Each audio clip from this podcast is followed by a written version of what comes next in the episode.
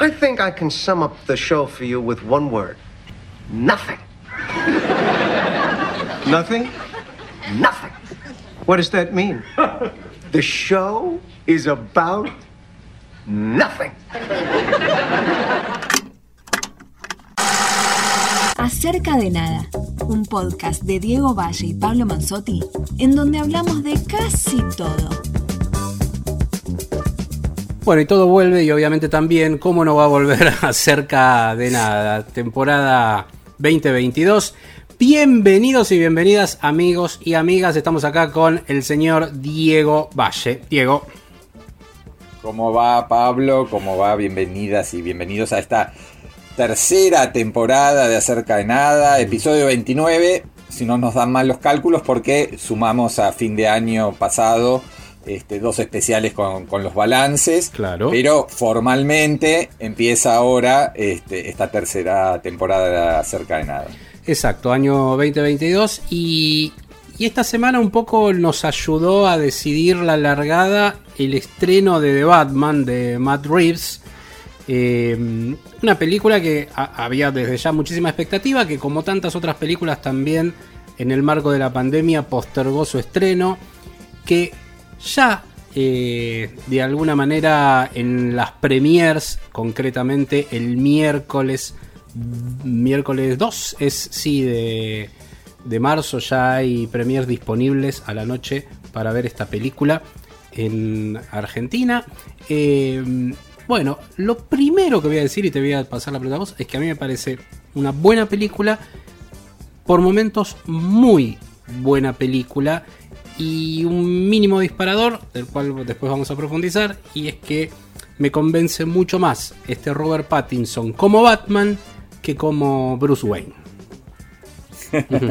Sí, por suerte está más en pantalla como Batman, diría que el, eh, Sí, sí, de hecho. un gran porcentaje, y su, su vida civil como Bruce Wayne, eh, incluso su relación con, con el Alfred que acá hace Andy Serkis, eh, es mínima, ¿no? Eh, entonces la película sí, yo creo que hay que ponerla quizás un poquito en contexto. La charlábamos a la salida de, la función de prensa en, el Hoyt Abasto, que la veíamos muy como un noir, ¿no? Como un film noir, como un policial más clásico, eh, muy en la línea, diría, de- del David Fincher de, de Pecados Capitales y de, Zodíaco, en esa línea. Por supuesto, con esa, si esa pompa que dan las tres horas de duración, que le da ese, esa voz en off, eh, en este caso de Robert Pattinson, que sí tiene cierta carga de solemnidad, pero en principio yo la veo mucho más ligada al género y más... eh, eh, más relajada respecto de, claro, eh, la trilogía de, de Christopher Nolan, que bueno, tenía todo un halo este, mucho más este, recargado, si se quiere. A mí esa faceta de Nolan, que me parece, sí, un gran cineasta, no es la que más me gusta y en ese sentido me, me- me interesó eh, que, que acá le bajaran como un tono, ¿no? Como que en Matt Reeves, que recordemos, bueno, es el director de un par de películas del Planeta de los Simios, de Cloverfield Monstruo, de, de Déjame entrar, esa remake de... Que es muy de buena, con Chloe Grace Moretz. Sí, Sí, sí, sí, sí, sí. de- de- la de La película In, ¿no? Que- claro. que- Criatura de la Noche, exacto. Eh, yo creo que, que le hizo bien este, en ese sentido, más allá de que la duración para mí no está justificada en absoluto. Este, yo creo que una película de tres horas eh, es, demasiado, sobre todo en, en el, en- en el terreno del gran espectáculo, del tanque, y sobre todo en esto que es como una saga de eh, de cuestiones más ligadas a- a- al género policial. No sé si querés, sin entrar en spoiler, pero bueno, tenemos como un detective, este, mm, que es el caso de Jeffrey Wright, que sigue, bueno, este, una cosa más ligada a, mafiosos, eh, casi diría escorsesiano, ¿no? Porque el John Turturro, el que hace este Carmín Falcone, bien podría haber surgido de, de alguna película de Scorsese. Y ese es un poco el terreno este, obviamente con el acertijo, con todos los guiños de la saga, pero más, más un, noir clásico, no sé cómo, cómo la viste vos. No, coincido plenamente. Eh, eh, yo creo que es, eh, la película incluso funciona como Seven, ¿no? quizás hasta, hasta decir ya que funciona como Seven,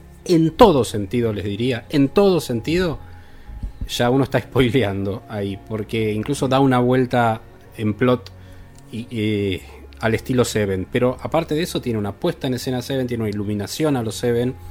Em, y sí, dar los detalles del por qué sería directamente spoilear eh, la película para quienes todavía no la vieron. Em, lo que no se le puede negar a, a Matt Reeves es que él hace una película también, por un lado hace lo que se llama un standalone, o sea, acá no, va a los orígenes de Batman, no, eso es lo bueno, es como un caso, eso también es un caso policial que él trata de resolver de un asesino serial que es el Riddler y ahí empieza a acercarse a la idea de Nolan. No, Nolan en todo momento lo que quería hacer era bajar a la verosimilitud a Batman, no hacerlo verosímil. ¿Por qué un tipo se ponía un traje de murciélago? Y es su justificación constante apelando a esa cosa que él maneja muy bien, que es la dualidad. La dualidad en Nolan está en todo su cine, desde el principio hasta la última película. Siempre el tema de lo dual de alguna manera lo maneja muy bien por ahí en, la, película esta bélica es la única que, no está trabajado eso desde los conceptos de los personajes pero sí hasta les diría desde su primera película eh, atravesó toda la trilogía de Batman que, por eso fue tan particular y tan personal lo que hizo. Y esto también lo hace de alguna manera Matt Reeves no Matt Reeves trata de justificar lo que decías vos Carmil Falcón por ejemplo. Es un personaje de cómic que está en, el, está en un cómic concretamente y hay dos cómics en los que él se basa. Uno lo declara él, que es Ego de eh, Darwin Cook, en el cual hay un Batman que se interpela a sí mismo y por eso usa la voz en off. Él lo declaró en, la entrevista que da en, el, en la DC Fandom hace dos años, que ese era el lugar que él quería explotar. Y el otro es uno que se llama casualmente The Long Halloween, eh, que es eh, una historia eh, que, va atravesando de asesinos seriales y de mafia también alrededor de Gotham City durante toda eh, lo que son los holidays en los Estados Unidos y que arranca en Halloween.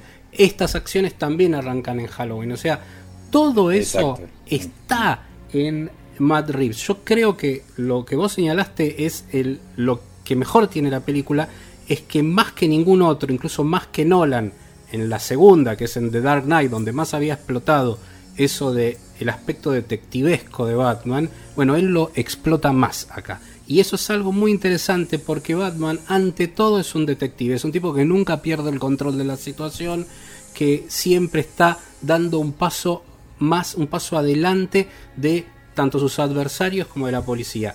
Y Jeffrey Wright, la verdad, el combo que hacen tanto Robert Pattinson como Jeffrey Wright, sobre todo la relación Batman con Gordon, Jeffrey Wright hace de, eh, como decía la traducción española, eh, mexicana, digo acá en Argentina, el comisionado Gordon. Eh, el comisionado Gordon, claro.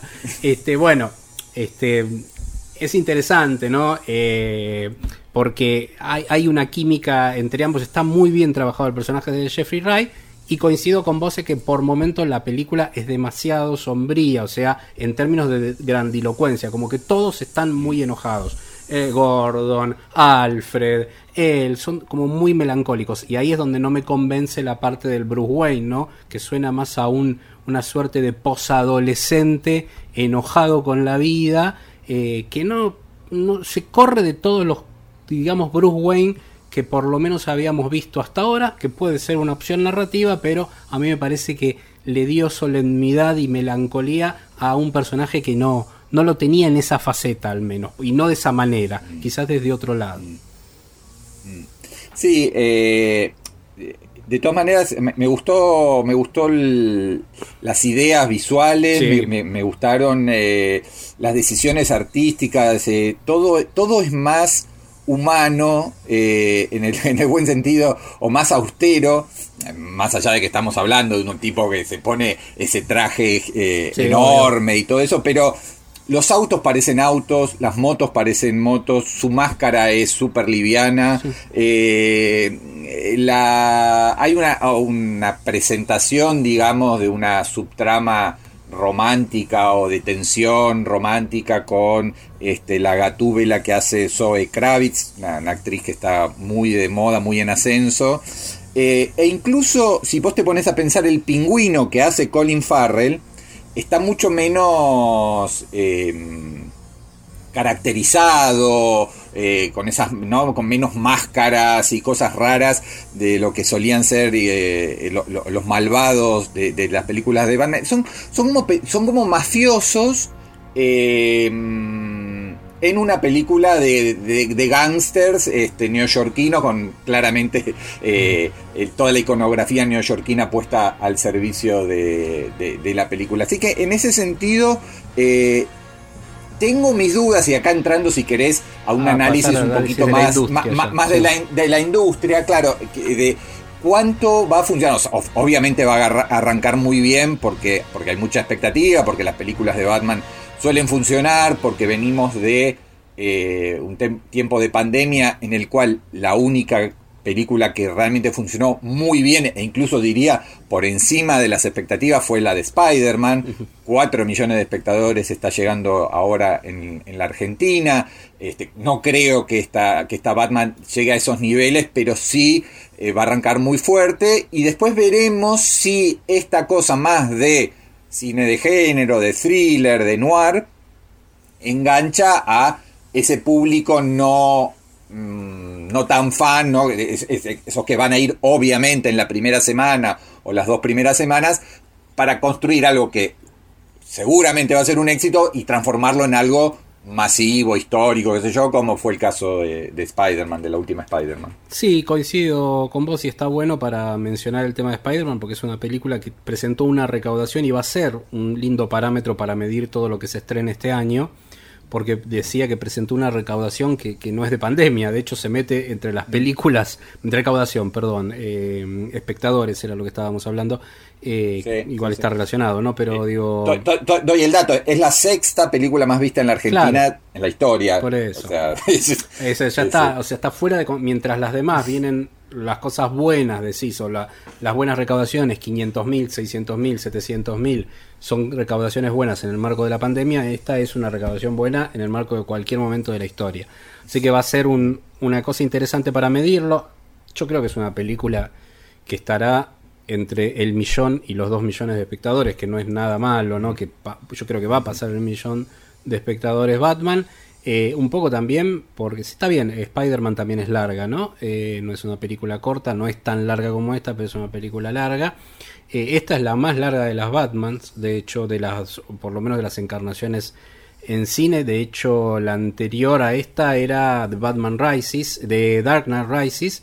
Y bueno, después estaría la, la nunca, por lo menos estrenada oficialmente, que es la Liga de la Justicia, que lo tiene a Batman, digamos, en un rol fundamental de Zack Snyder, ese, ese corte con el que se presentó en HBO, HBO Max, ¿no? Que, que es una película de cuatro horas. Pero, pero esta es la película más larga de, Batman como personaje.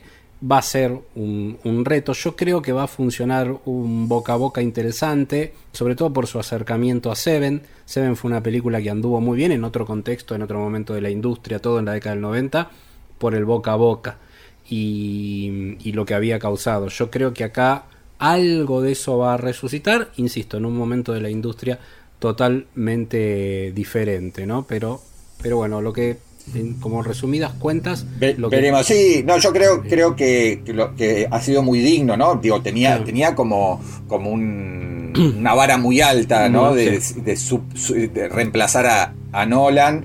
Eh, yo creo que, digo, Tim Burton, Joel Schumacher, digo, Matt Reeves no, no, no queda mal parado, ni mucho menos en este inicio de su, eh, incursión eh, en Batman. Así que bueno, esperemos que, funcione bien. Y si querés, te parece, para irnos del bloque, podemos escuchar un tema que suena creo que dos veces en, la película, sí, dos. Eh, en la película. Al principio y al final, casi, sí, sí, sí, sí. Exactamente, Something in the Way, la canción de cierre también de Nevermind, aquel mítico este, disco de, Nirvana, que suena dos veces, y nos vamos nosotros también de, de este bloque y volvemos con algo más de música en el bloque siguiente. Something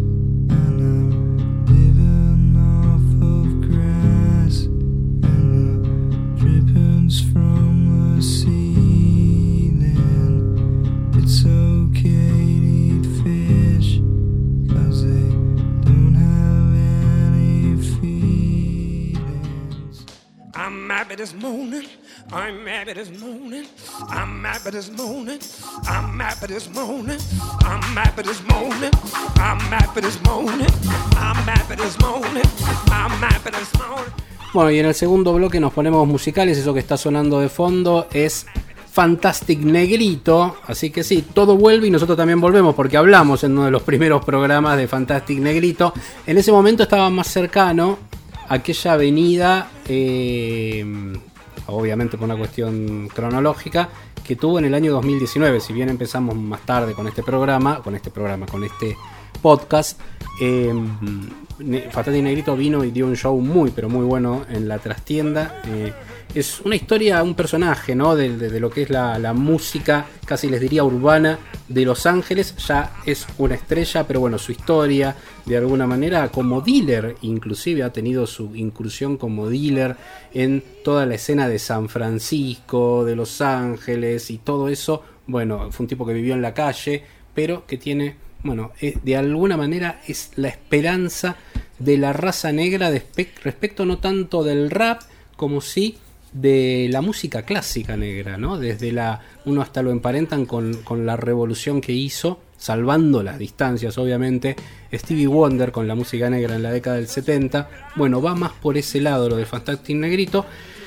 Y eh, todo esto es para hablar de High Spider, que es su nuevo tema, que es en definitiva el adelanto del disco nuevo, ¿no, Diego?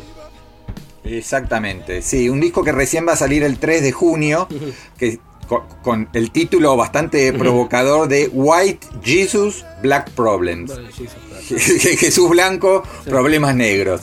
Eh, así que va a haber que esperar todavía unos 3-4 meses más para ver eh, para escuchar todo, todo el, disco, pero es un muy buen este, single de, de adelanto con, con video incluido.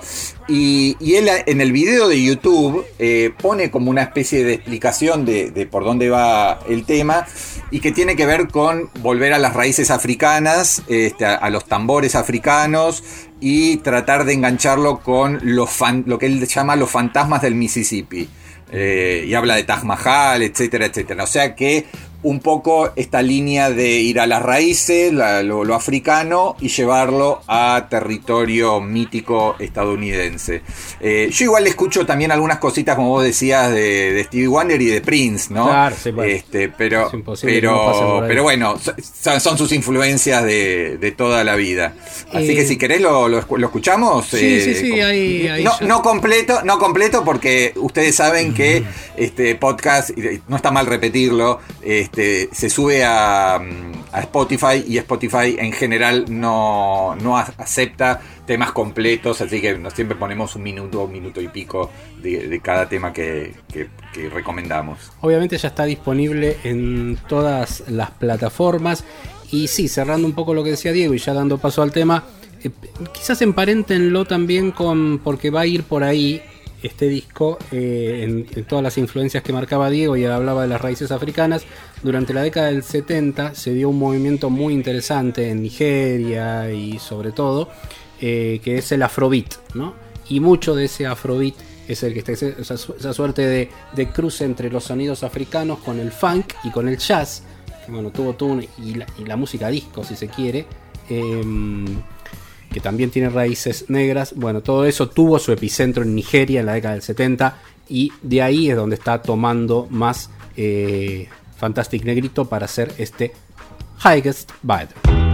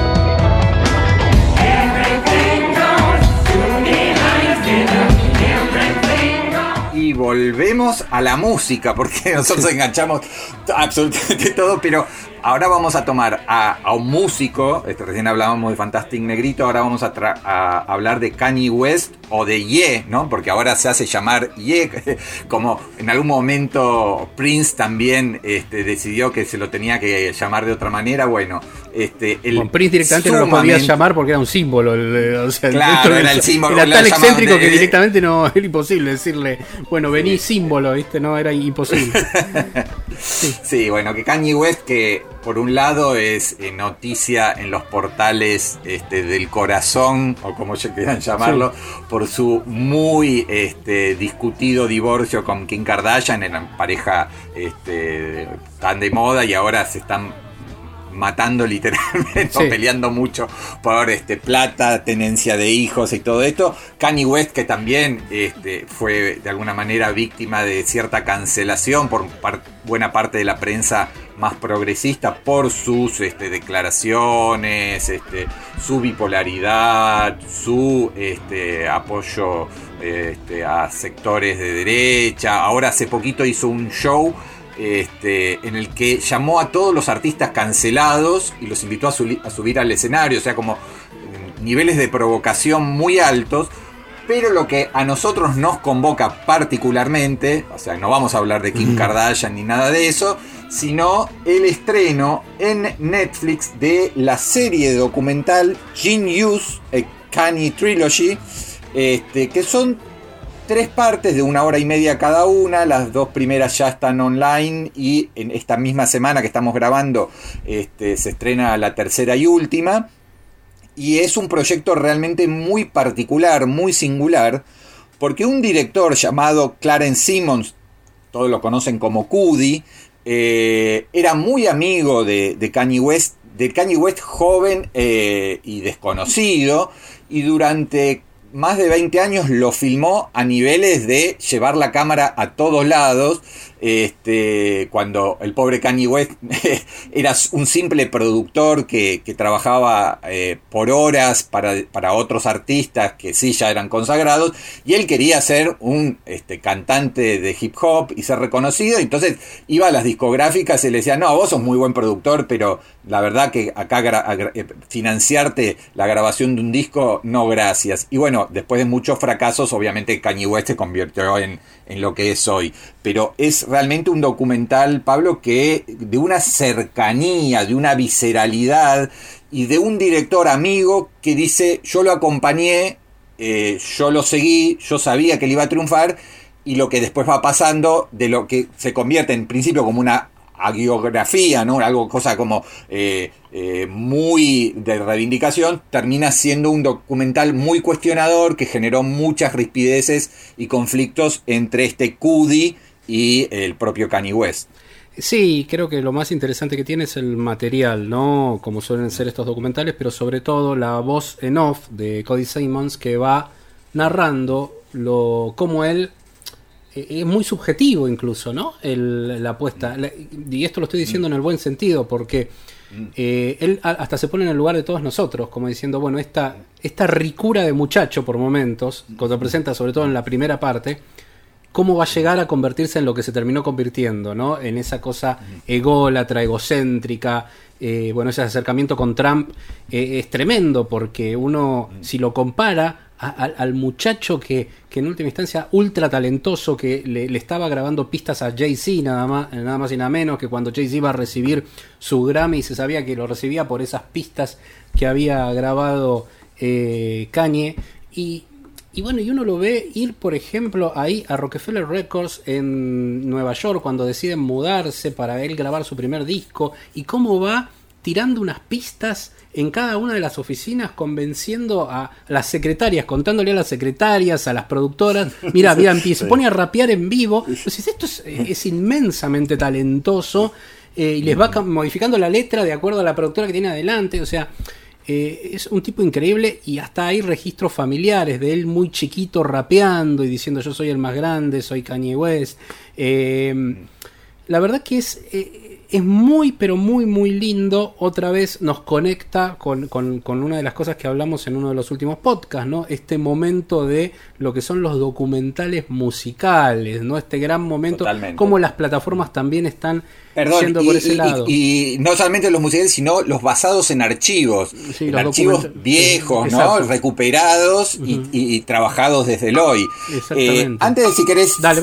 De, de seguir, vamos a ir escuchando un poquito, porque ya que Dale. estamos con, o- con Kanye, como, lo pronuncian. Me encantó eso también, Cañé, Cañé, Cañé. la, la sí. cosa francesa. Sí. Eh, sí, dale vos, Este- elegí el tuyo primero. Dale, voy con Runaway, un clásico de My Beautiful Dark Twisted Fantasy, la- el, el disco ese de 2010. Eh, ya es increíble, ¿no? Estamos hablando de discos que tienen más de una década de... Este, pero bueno, este, Runaway me parece un, un temazo. Este, y, eh, lo escuchamos y, y volvemos a seguir analizando este estreno de Netflix.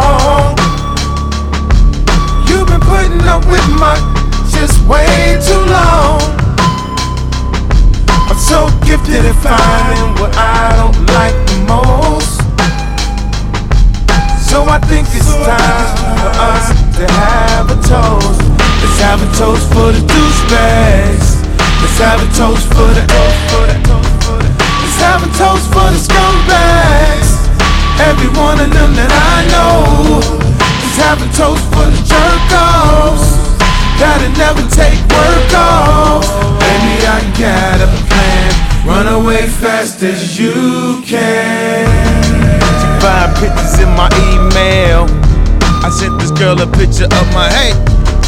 I don't know what it is with females, but I'm not too good at that.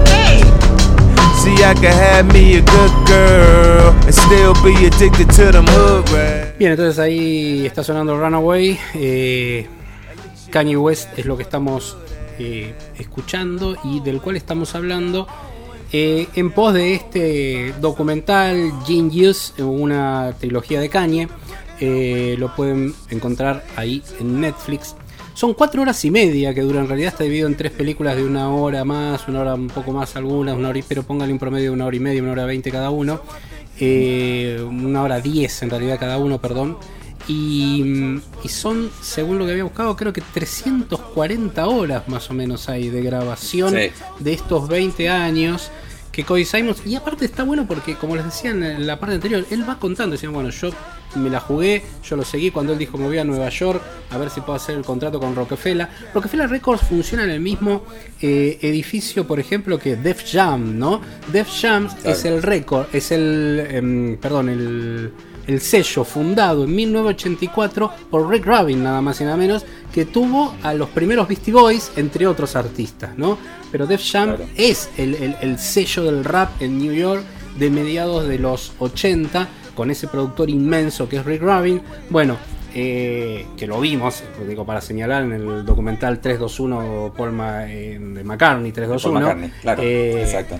que está disponible en Star Plus, lo pueden ver ahí completo. Bueno, él va a ese sello por eso, porque era el lugar de la música negra en este momento en los Estados Unidos. Estamos hablando todavía de inicios del 2000, él se va a fines de los 90 ya a instalarse en Nueva York, atraviesa todo lo que es el cambio cultural a partir de los atentados del 2001, él por eso empieza su carrera incluso posterior a eso.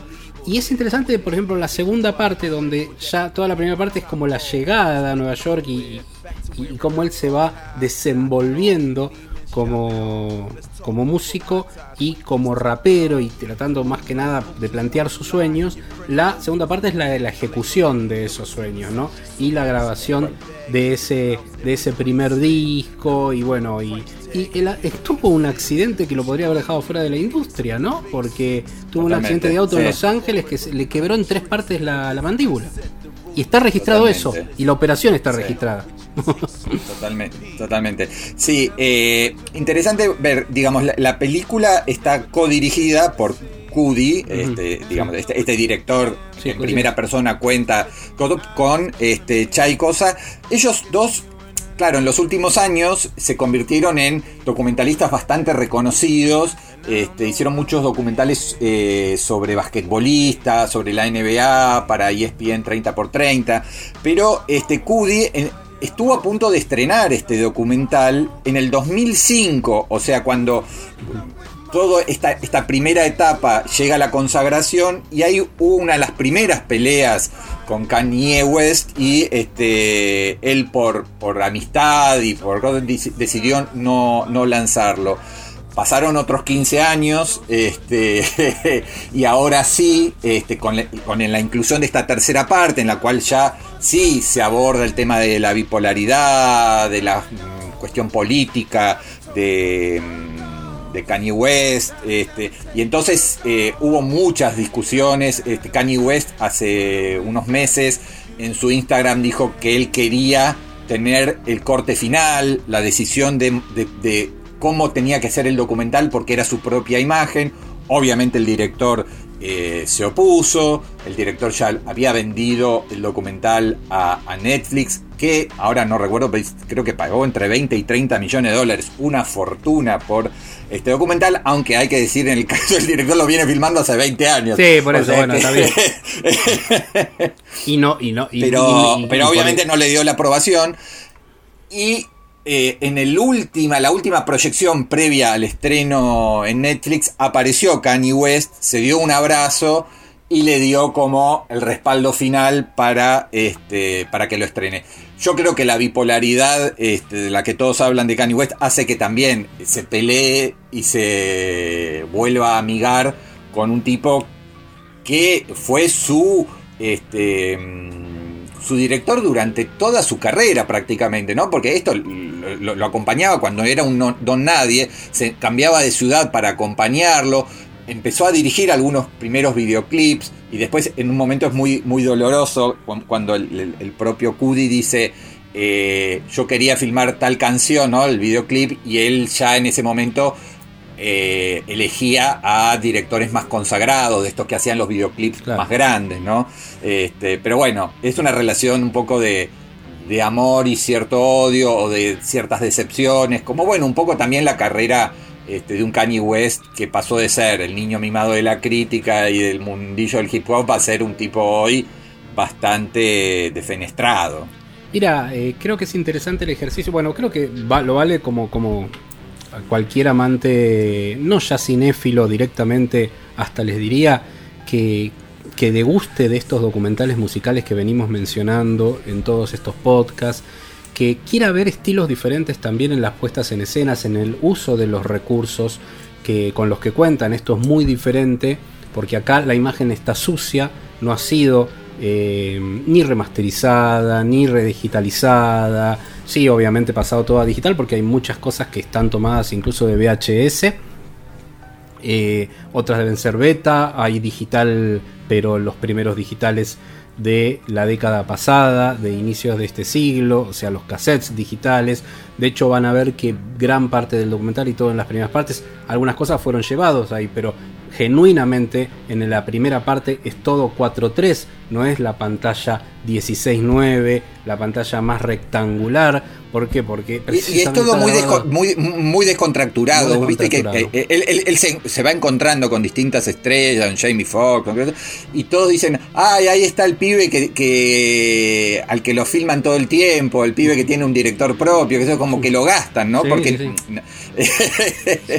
y también una parte muy linda por la por el grado de intimidad es eh, el tema de la madre, ¿no? La Sí. figura de la madre y que, se- que se llama Donda, no nada que ver con, con la Vicky eh, argentina, este, y de último su ulti- eh, de, de hecho su último disco, o sus dos últimos discos, porque está Donda y Donda 2, están eh, centrados en la figura de, de su madre, que es la que vemos ahí más joven, una maestra, qué sé yo, de literatura, este, que fue una, como una fuente de inspiración y alguien que apoyó mucho a este joven Cañé que, que, bueno, mm, no lograba salirse de ese lugar de productor al servicio de los demás este, y estaba lejos de convertirse en ese momento eh, en la estrella que soy. Estamos hablando de descubrir cómo una persona, porque, y por eso decía, y cierro el concepto de lo que te decía antes, de, del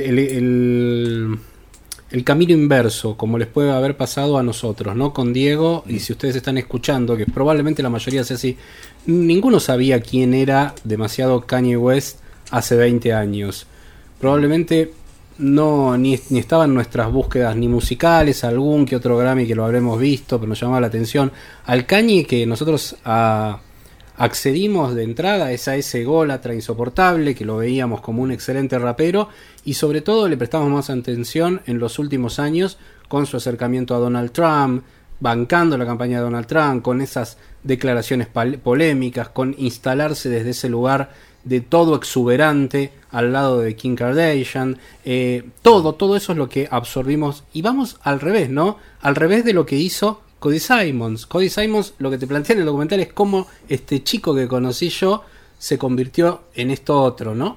Y ni, ni siquiera está haciendo una cosa moral, está diciendo, bueno, como un registro de eso y cómo lo vivió él personalmente. Nosotros lo estamos viendo al revés. Esa cosa que conocimos insoportable, lo estamos viendo, ah, pero es un pibe que incluso esto que señalabas vos, Diego, él dice, él lo dice concretamente, mi mamá fue la que me enseñó a cómo trabajar las letras porque era profesora de literatura. Mi papá, siendo un consejero, porque es, bueno, de una iglesia cristiana, él de hecho lo refleja mucho en sus, eh, en sus eh, letras esto, dice como consejero matrimonial, tomé mucho de él, de lo que había que decir en el rap. No quiero yo apropiarme de tu vida, dice él, no, no quiero eso, quiero transmitir un mensaje es súper interesante. Decís, ¿cómo esa persona tan dulce por momentos, casi te diría de una clase media, de media de Chicago, eh, trabajadora, termina siendo, bueno, en este hombre que es el quinto artista con más nominaciones a los Grammys en la historia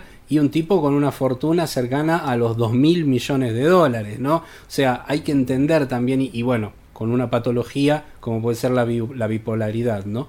Entonces, Totalmente. ahí es donde hay que eh, entender también esto, ¿no? Eh, de, de- de- de- de- de cómo el documental te presenta en carne viva, históricamente, biográficamente, pero también personalmente, a uno de los músicos más importantes que ha tenido como mínimo el siglo XXI. Totalmente. Eh, sí, yo creo que muy pocas veces se ha, se ha logrado una cosa tan cercana, tan íntima, porque uno ve mucha jugada de marketing en estos en ciertos documentales sobre artistas en el que se le permite ingresar a la intimidad pero está muy armado y Claro. esto es justamente de agarrar Es a un artista cuando no era nadie este y que lo, lo filmara un amigo que bueno que estaba en el mundillo de- del hip hop y ya tenía cierto recono- reconocimiento pero era básicamente eh, un amigo siguiendo a, a- a alguien que quería ser eh, un artista reconocido y, y por el momento no, no lo era. Entonces ese grado de, de- de intimidad y cercanía es algo que yo vi muy pocas veces este, en documentales musicales. Una coda, este, un Sí. cierre, eh, creo que es interesante también este, todo el fenómeno de Kanye West eh, en cuanto a esto que venimos hablando en varios eh, episodios de nuestro podcast que tiene que ver con estos tiempos de corrección política y cancelación, el hecho de que las críticas a sus últimos discos hayan sido destructivas, cuando Donda podrá claramente no ser de sus mejores álbumes, pero no es una porquería para que todos le pongan cero, como le han puesto, no sé, de Independent, lo que sé yo. Ni siquiera diciendo es un mal disco porque la, no Eh, por ahí se repite toda la cosa medio de gospel y de cosa medio religiosa, que va música de iglesia, bla. pero básicamente no les gusta la letra, no les gusta su visión del mundo y lo cancelan, le ponen cero, le dicen es un... Y realmente eh, estamos hablando de un músico muy talentoso con el cual yo prácticamente hoy no debo coincidir en ningún tema, por las vacunas, por Trump, por no sé qué, lo que quieras, este, pero me parece eh, como un ejemplo muy claro de cómo este, toda la cosa progresista y los medios masivos y el bien pensante eh, directamente cancela a un tipo que hoy cae realmente muy antipático por, por, por esto que vos decías muy bien de su egocentrismo, su egolatría, este, como, como Kanye West. Absolutamente, totalmente de acuerdo. No tengo mucho que agregar a eso que dijiste. Es una cosa que la hemos atravesado muchísimo en este programa y en eso coincidimos 100% con Diego. Bueno, ¿Y querés, eh, que- ¿Querés que nos vayamos Nos con vayamos. algún tema de Kanye elegido por vos? absolutamente. Yo entré a Cañé por una cuestión ego- egocéntrica mía en este caso, que es que me llamó la atención el disco The Life of Pablo, obviamente. Entonces dije, ¿qué es esto? Y ahí conocí a Kanye West. Fue hace ya seis años atrás, en el año 2016. De ahí es ese disco. Obviamente es un disco, conociendo ya después a Kanye West y su pensamiento, que tangencialmente toma eh, la idea del apóstol San Pablo, ¿no? Del apóstol Pablo, Pablo de Tarso, que fue el gran divulgador, si se quiere, de la doctrina de Jesús ahí al poco de la muerte de Jesucristo, por lo menos según lo cuenta la tradición eh, católica cristiana. Eh, de ese disco de Life of Pablo me voy con un tema también que me llamó la atención por su nombre, porque es una palabra que uso mucho, que es feedback. Y bueno, si ven, The Life of Pablo es una pequeñísima obra maestra en la cual hay una línea musical que une a todo el disco, algo común en casi todos los raperos y que utiliza muy bien eh, Kanye West. The Life of Pablo, entonces nos vamos con feedback. Chau, Diego. Chao, gracias por haber estado ahí y nos reencontramos en el próximo episodio, el 30 de Acerca de Nada. Chao, chao. Hey, you heard about the good news? Y'all sleeping on me, huh? Had a good snooze. Wake up, nigga, wake up. We about to get this paper. Money never made me. Made me do something, nah, can't make me. Even if the money low can't pay me. Even if the money low can't play me. Hey, y'all heard about the good news? Y'all sleeping on me, huh? Had a good snooze. Wake up, nigga, wake up. We about to get this paper. Pablo bought a rollie and a rock wilder. Seem like the more fame I only got wilder. Hands up, we just doing what the cops taught us. Hands up, we just doing what the cops taught us. I've been out of my mind a long time. I've been out of my mind a long time. I be saying how I feel at the wrong time. Might not come when you want, but I'm on time. Hey, y'all heard about the good news? Y'all sleeping on me, huh? Had a good snooze. Wake up, nigga, wake up. We about to get this paper can't let these people play me. Name one genius that ain't crazy. Big booty meat for you. Woo!